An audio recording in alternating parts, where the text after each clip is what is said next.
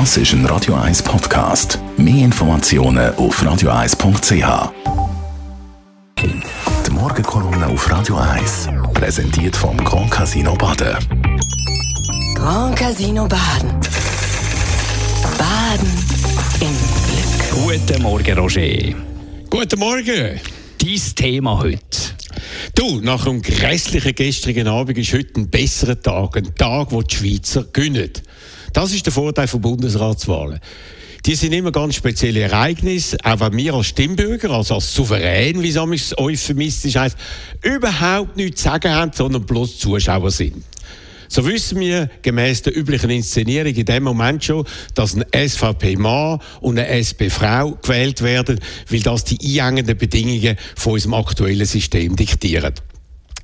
Damit ist die Spannung natürlich massiv eingeschränkt. Im Zentrum stehen heute Gott sei Dank nicht mehr die Fußballer, sondern für einmal Parlamentarier.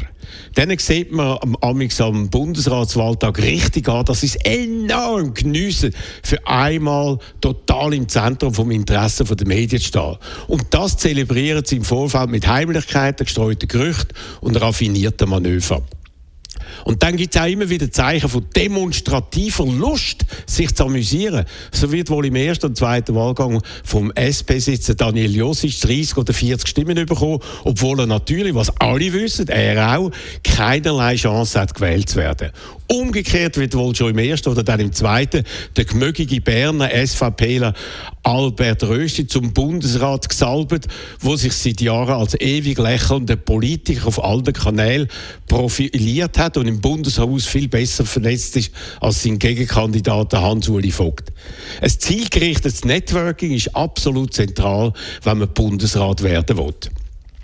Auf der SP-Seite ist das Rennen offenbar nicht so klar. Es ist möglich, dass die Überraschungskandidatin Elisabeth Bohm-Schneider das Rennen macht, weil das würde der machthungrigen männlichen Deutschschweizer SP die Möglichkeit eröffnen, nach dem Rücktritt von Alain Berset doch noch irgendwann Bundesrat zu werden. So wird in Bern eben pokert. Ob man mit diesen Methoden die beste im Bundesrat wählt, kann man aber mit Recht bezweifeln. Dabei wäre es doch gerade in der heutigen Zeit mit ihren gewaltigen Problemen wichtig, die fähigsten Leute in der Regierung zu haben. Während in der Wirtschaft Führungskräfte mit ausgeklügelten Assessments ausgewählt werden, findet die Wahl das wichtigste Gremium von unserem Land nach Zufälligkeiten, arithmetischer Betrachtung und Hinterzimmerabsprachen statt. Das macht die ganze Sache doch bis zu einem gewissen Grad zu einer Lotterie, bei der man jedes Mal hofft, dass man aus der winzig kleinen Auswahl am Schluss einen Treffer und nicht eine Niete zieht. Ich mag es nicht gerne, ich muss trotzdem schnell ansprechen. Du bist ein totaler Fußballfan, jetzt musst du gleich noch etwas zu der Schweizer Nazi sagen.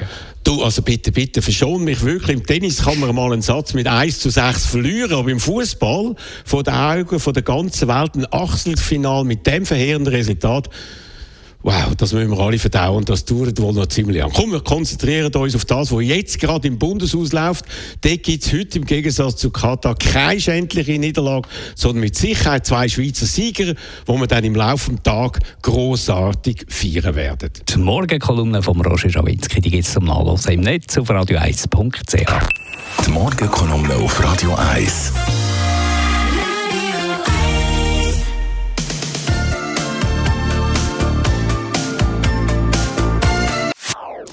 Das ist ein Radio 1 Podcast. Mehr Informationen auf radio1.ch.